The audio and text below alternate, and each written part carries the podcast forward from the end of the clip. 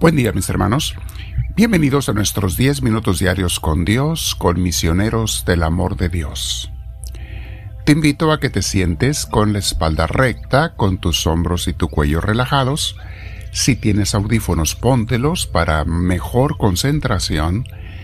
Y vamos a respirar profundo, muy tranquilamente, despacio y disfrutando el aire que Dios nos regala. En cada respiración, cada vez que inhalas, dale gracias a Dios por ese aire y por la vida que nos está dando el día de hoy. Y al exhalar vamos a dejar que se vaya todo estrés. Se lo entregamos a Cristo a sus pies para que lo sane. Y por qué no, también toda enfermedad que se vaya en el aliento que exhalas.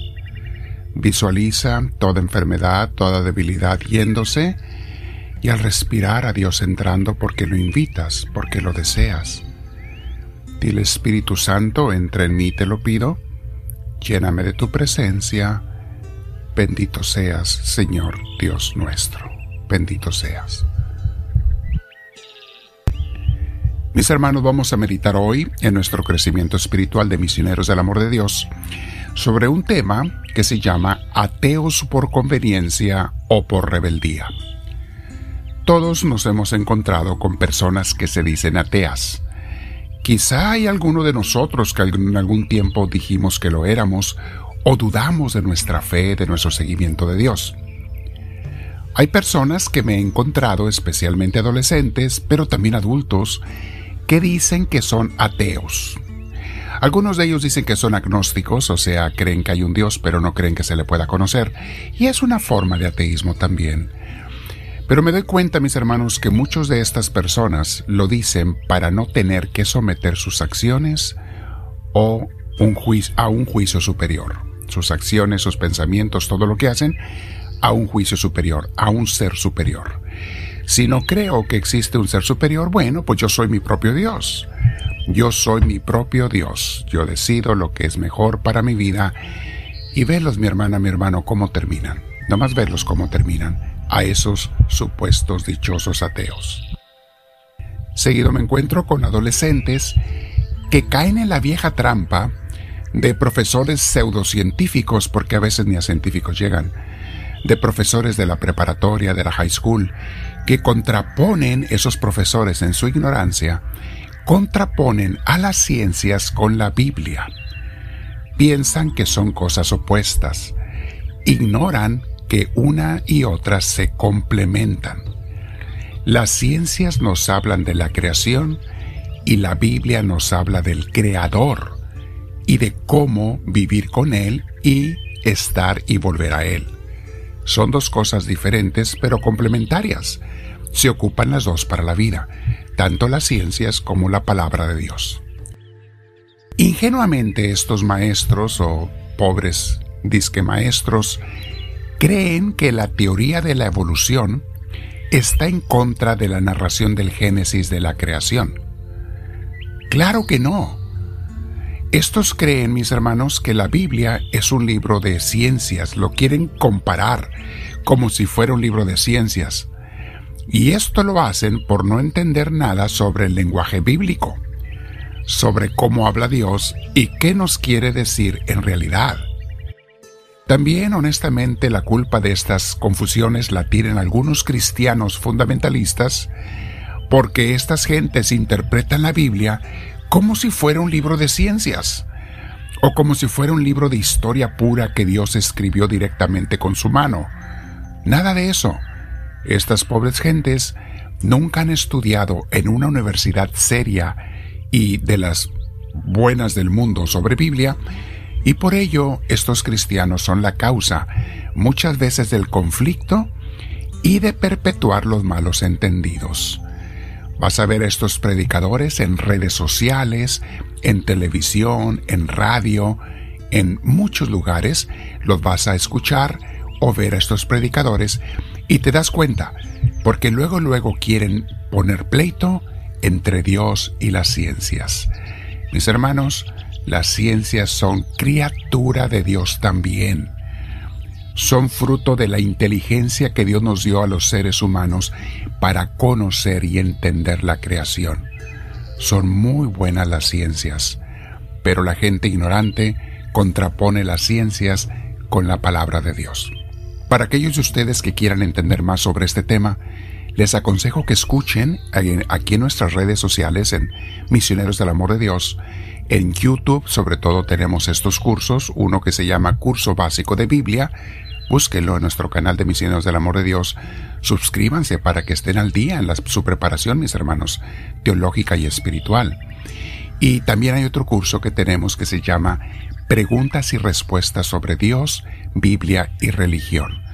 Un curso que grabamos especialmente para jóvenes y adolescentes, pero a todo mundo le puede servir.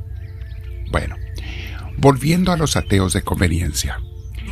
Creer en Dios implica, mis hermanos, que tengo que ser responsable y responderle a Dios por mis acciones. Pero para ser totalmente independientes y autodeterminantes, algunos deciden, según ellos, ser ateos. O sea, ya no le tengo que dar cuentas a nadie porque no creo que hay un Dios según yo. Son como la leyenda de las avestruces en Australia que dicen que entierran la cabeza en la arena y así ya nadie los ve. Se esconden para que no las vean cuando ellas entierran su cabeza, su cabeza en la arena. O los bebés que jugando con sus papás se tapan los ojos con sus manitas y creen que ya se escondieron, que ya no los ven. Parece ridículo, mis hermanos, pero hay gentes que se engañan a sí mismos y creen, es lo más triste, que engañan a Dios. Me recuerdan también a la ingenuidad de Adán y Eva. Después de haber pecado de soberbia e independencia, escondiéndose tras los matorrales del paraíso para que Dios no los encontrara y para que Dios no se diera cuenta de que estaban desnudos, según ellos. Pobre ignorancia. Hay ateos intelectuales que utilizan la lingüística y un razonamiento de falacias para convencer a los no preparados intelectualmente. Han tenido mucha preparación de lengua, de razonamiento, de algunos de algo de filosofía, una filosofía un tanto convenenciera y seleccionada. Y pero mis hermanos, gracias a Dios, tenemos a teólogos igualmente preparados que con la misma lingüística y razonamientos les comprueban a estos ateos su gran error. Pero, mis hermanos, no porque le compruebas a un ateo su equivocación, significa que va a dejar de ser ateo. Un corazón torcido no se endereza con ideas derechas. Decían los santos, para aquel que tiene fe ninguna explicación es necesaria, para aquel que no tiene fe ninguna explicación es suficiente. La mente no tiene poder sobre los corazones aferrados.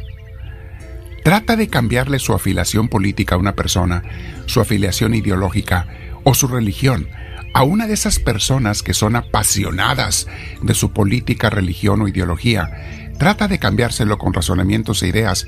Por más verdad que tengas, vas a ver que te topas contra pared de piedra, porque su cerebro está cerrado. No aceptan ninguna idea, solamente quieren creer en lo que decidieron creer. Y eso se da en la gente de todos los ramos, ¿eh? En mi religión, mis hermanos, ha habido y hay gente fanática que está totalmente cerrada a entender las cosas de Dios. Me he encontrado a hermanitos católicos que rechazan estas enseñanzas de Dios. Es por eso que muchos ateos lo son por rebeldía. Porque son rebeldes ante la verdad, no la quieren reconocer, no quieren cambiar su forma de vivir y tratan de que otros piensen igual que ellos para sentirse más fuertes y afirmados en su forma de vivir. Algunos ingenuamente creen que sus pensamientos o su forma son algo nuevo. El rechazo de Dios, mis hermanos, el ateísmo teórico o práctico, existen desde el principio del ser humano. De nuevo no tiene nada y la perdición temporal o eterna a donde van es la misma ustedes quieren, podemos analizar el pasaje del Génesis de Adán y Eva. Escriban sus comentarios abajo y háganmelo saber. Vamos a meditar y dile al Señor, háblame Señor, que tu siervo te escucha.